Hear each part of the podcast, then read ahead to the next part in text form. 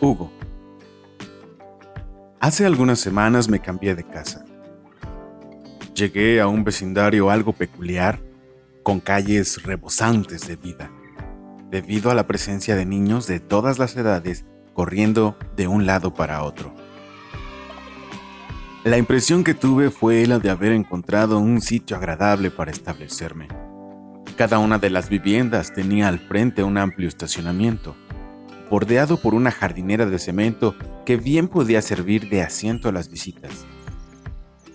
El pasto crecía en las orillas de la calle, dejando ver cada ciertos metros uno que otro diente de león en plena floración. Sus flores amarillas, con el paso del tiempo, se convertirían en el típico pompón de semillas plumosas que dispersaría el viento con facilidad. Las primeras semanas fueron agotadoras. El cambio de aire sinceramente me cayó bastante bien, pero el ajetreo de la mudanza logró afectar mi estado de salud, al grado de que tuve que ir a rehabilitación por una lesión en el tobillo que me mantuvo a resguardo en casa. Así, pues, dediqué los días siguientes a acomodar estantes, separar cajas, limpiar los paneles y las repisas. En fin, cosas que no necesitaran de un esfuerzo extraordinario que afectara mi ya de por sí lastimado tobillo, que, dicho sea de paso, comenzaba a desinflamarse. Después de todo, según las indicaciones del médico, debía guardar reposo, pero al mismo tiempo mantenerme activo para ir reacomodando los músculos del pie. Coloqué con un poco de esfuerzo mi escritorio de trabajo justo a un costado de la ventana principal. Es un gran ventanal que da de lleno a la calle y por el que entra una gran cantidad de luz. Desde ese sitio, lograba ver llegar al camión de la paquetería que iba y venía con sobres de documentos desde mi oficina en la ciudad hasta la puerta de mi casa. También Tenía una excelente vista del paso a la avenida y sin querer empecé a conocer y a ubicar a mis vecinos, que ya me saludaban todos los días. También comencé a notar las horas en las que los niños de la cuadra salían a jugar, usualmente por la tarde, cuando el calor del sol disminuía, abriendo paso al atardecer, antesala de la noche que llegaba a refrescar todo. Mi rutina diaria era bastante estricta. Siempre he sido metódico en mis hábitos y ahora que me había lastimado, tendría que buscar una nueva manera de adaptarme a los inconvenientes que pudieran surgir debido a mi falta de movilidad. Todos los días a las 7 de la mañana me sentaba a la orilla de la cama, moviendo el pie en círculos durante algunos minutos. De ese modo, calentaba mi tobillo al mismo tiempo que me espabilaba para iniciar el día. Una vez terminado mi ejercicio, encendía la cafetera y mientras estaba listo el café, preparaba el desayuno. Mi horario laboral comenzaba a las 9 de la mañana, por lo que me daba el tiempo suficiente para ponerme al corriente de las noticias, a través de los periódicos e internet. Posteriormente, trabajaba frente a mi computadora hasta las 2 de la tarde. Tomaba mi descanso para comer y nuevamente me dedicaba a los pendientes, hasta ya entrada la noche. Así transcurrían más o menos mis días, que eran bastante tranquilos, habrá que decirlo. Cierto día en el que el bullicio de la tarde era habitual, noté que de todos los niños que jugaban alegremente afuera, había uno que se retiró a su casa antes que los demás. Unos minutos después sacó una pequeña mesa de madera y la colocó a un costado de la jardinera de la entrada. Sobre ella acomodó una gran cantidad de dulces y golosinas que brillaban con el sol vespertino. Sus amigos se acercaban de vez en vez a consumir los productos que vendía, de entre los que resaltaban los chicles, las paletas y los dulces con chile en polvo. Noté que sus ganancias las colocaba en un frasco de vidrio que escondía bajo el banquito donde se sentaba. Eso mismo hacía todas las tardes mientras los demás jugaban. Dedicaba parte de su tiempo de juego y recreación a la vendimia, mientras, al mismo tiempo, hacía los deberes de la escuela. De vez en cuando echaba una mirada fugaz a sus compañeros y reía a la distancia con ellos. Al pasar de los días, me intrigó un poco su comportamiento, porque ahora ya no solo tenía un frasquito de vidrio, sino que eran tres, mismos que mantenía resguardados cautelosamente cerca de él. El sonido de las monedas que caían a intervalos diferentes según la venta llegaba hasta mi ventana, donde escribía los informes diarios. Así, de ese modo, mi curiosidad aumentaba paulatinamente pensando en cómo es que un niño de su edad distribuía su tiempo para jugar, hacer su tarea y ganar un poco de dinero en el camino, cosa que los demás no hacían. Tendría a lo mucho unos 8 o 9 años. En una de esas ocasiones en las que interrumpía la lectura debido a mi vista cansada, decidí salir a comprarle algunas cosas.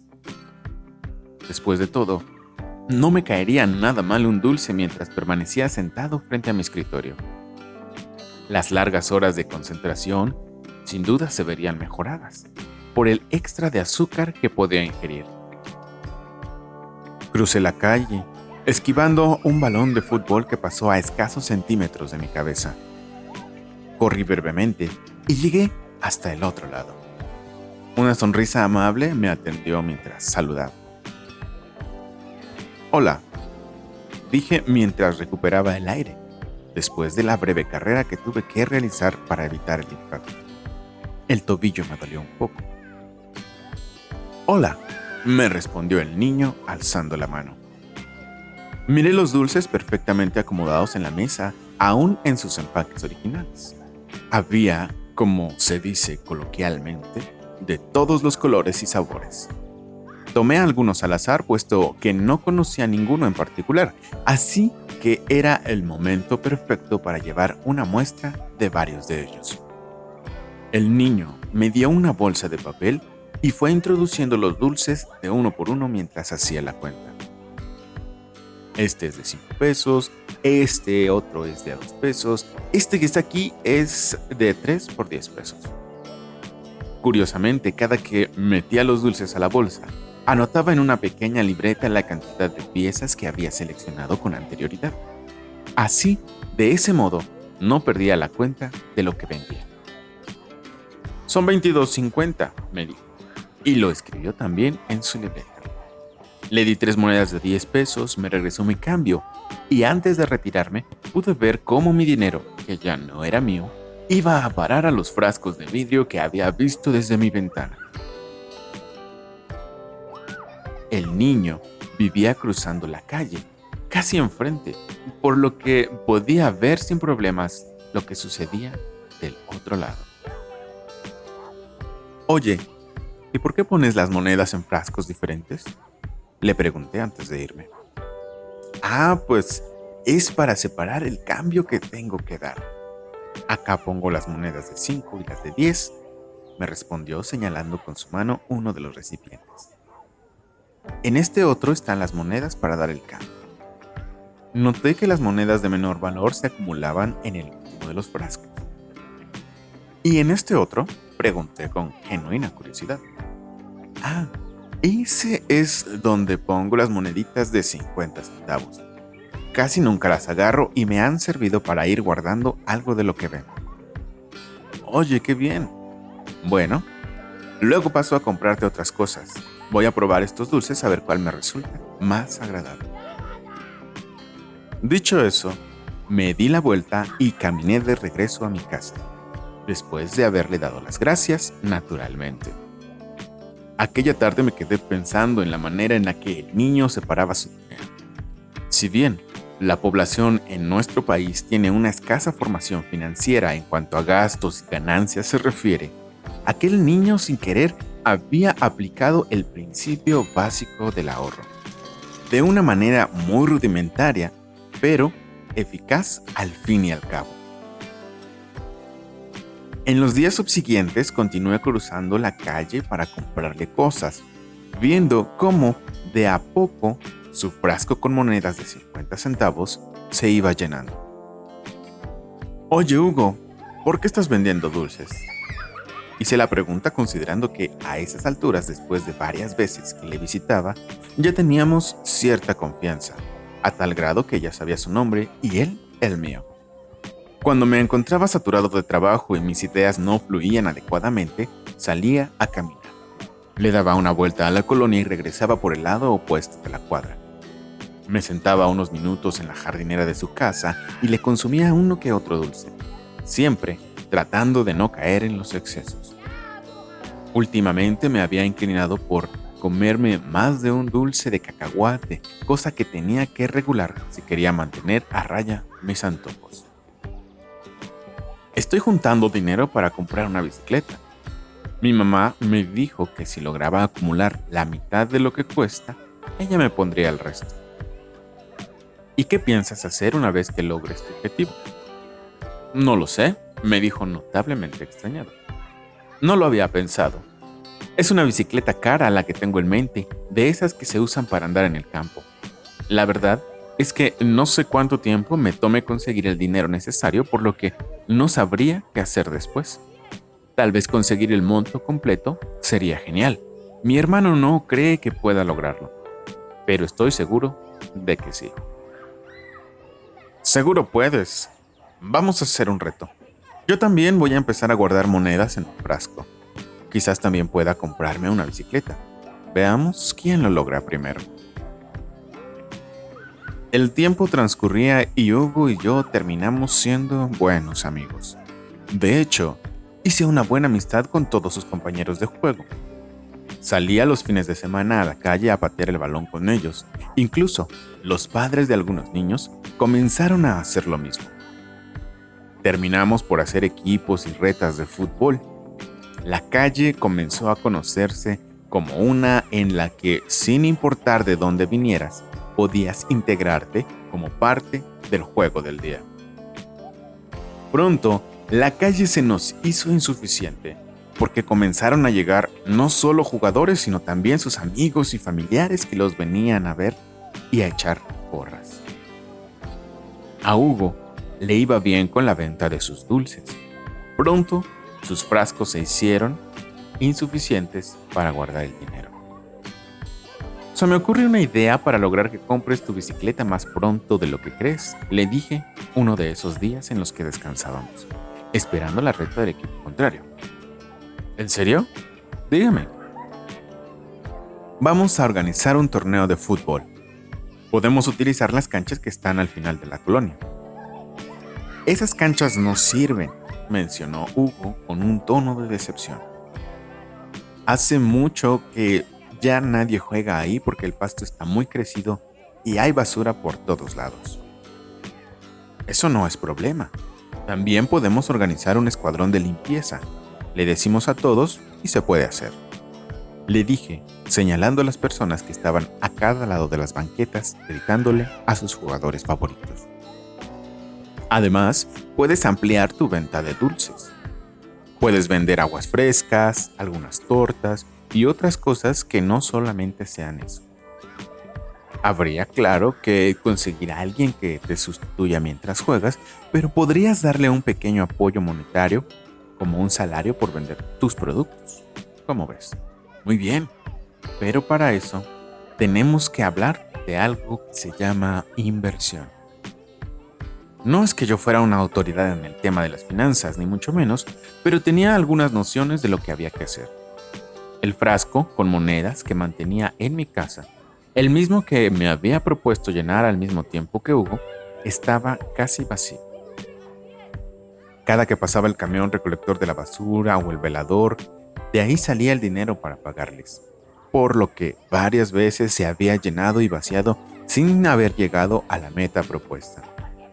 Aún así, era consciente de las prácticas y los hábitos necesarios para administrar e incrementar mi patrimonio y me propuse transmitirle mis conocimientos sobre el tema a Hugo.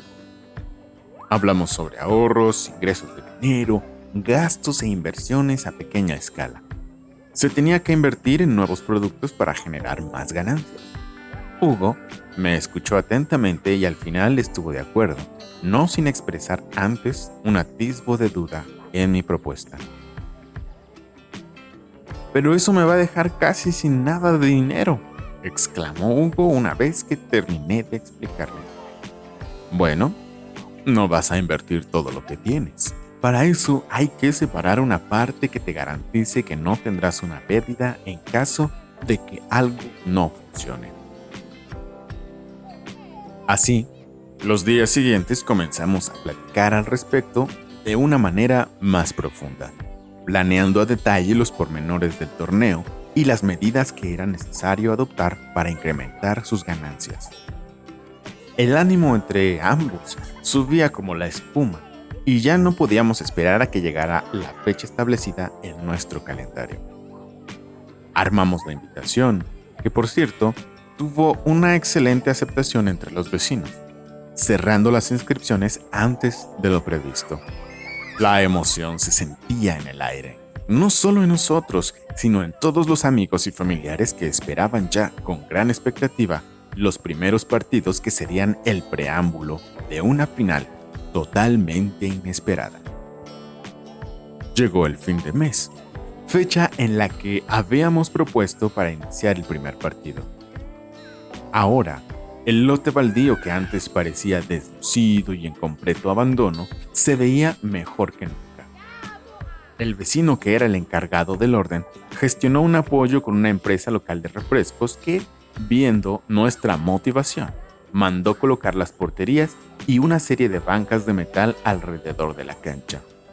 La carta que Hugo y sus amigos habían escrito explicando la necesidad de tener un espacio de recreación que permitiera el deporte al aire libre fue entregada en el Departamento de Recursos Humanos de dicha empresa.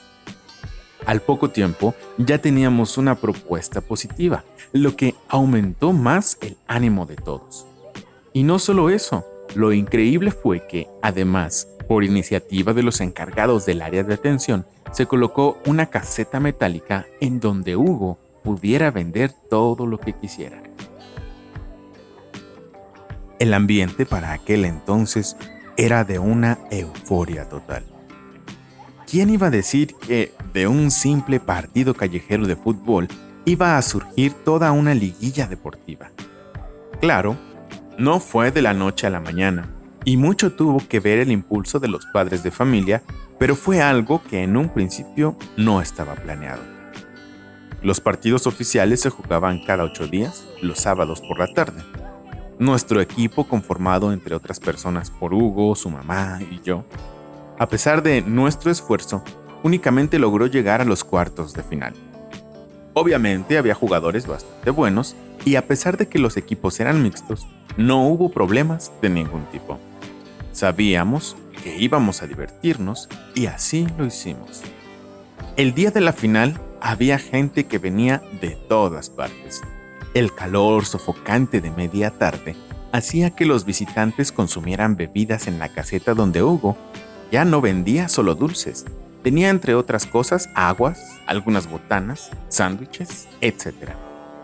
Su mamá, como era de esperarse, le ayudaba, por así decirlo, y le animaba a seguir mis consejos financieros. Con el tiempo, abrió una cuenta de ahorro en una institución cooperativa que le permitió administrar adecuadamente el dinero que, gracias a su esfuerzo, llegaba a sus manos.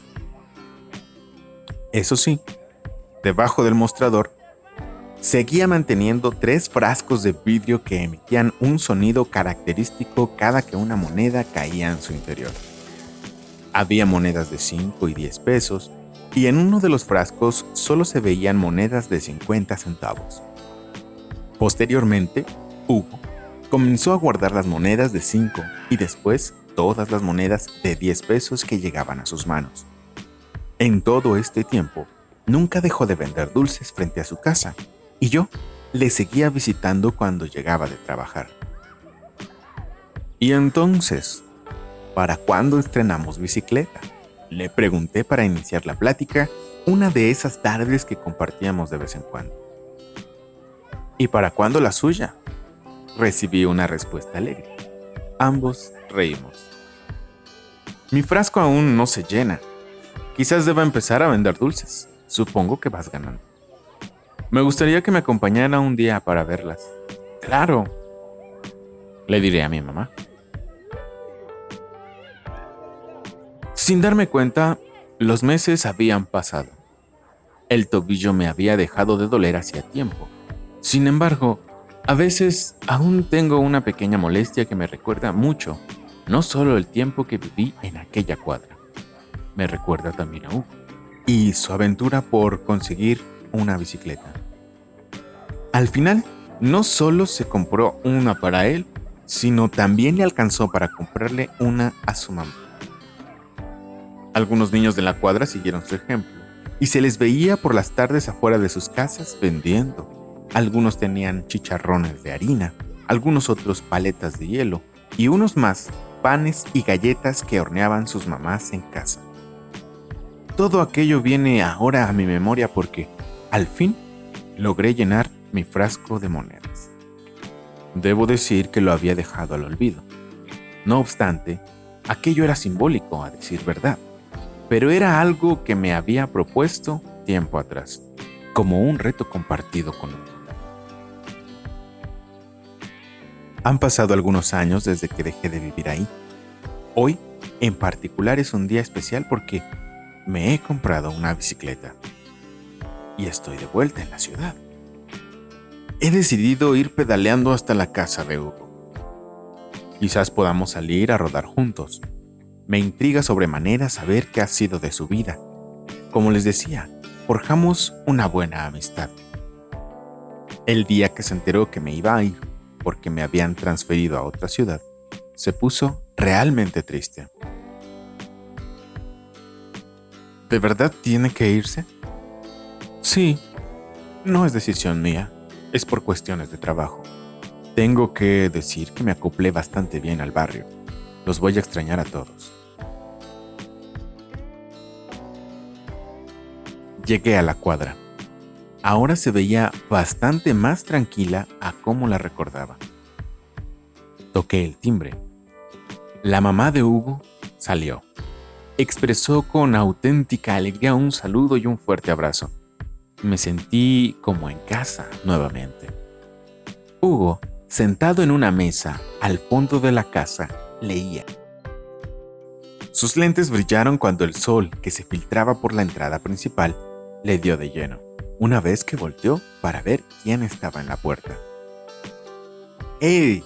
Veo que al fin consiguió una bicicleta. Claro, Vengo a estrenarla contigo. No podía ser de otra forma. Ambos estábamos a punto de salir a rodar cuando una voz nos detuvo. ¿Y qué? ¿A mí no me invitan? Claro, faltaba más.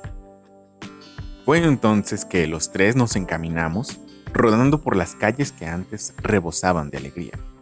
Los niños de entonces ya estarían en edad de cursar la universidad o algo parecido. Al menos eso me sugería la apariencia de Hugo. Cosa que durante la plática que mantuvimos en el trayecto me confirmó. Llegamos a la cancha que alguna vez limpiamos para jugar nuestros primeros partidos de fútbol. La hierba crecía por las orillas. A un lado de las bancas todavía se veía la caseta de metal donde tiempo atrás Hugo vendía sus dulces. Los ecos de las monedas cayendo en los frascos aún se guardaban dentro. Todo aquello me llenó de nostalgia. Todavía viene gente a jugar.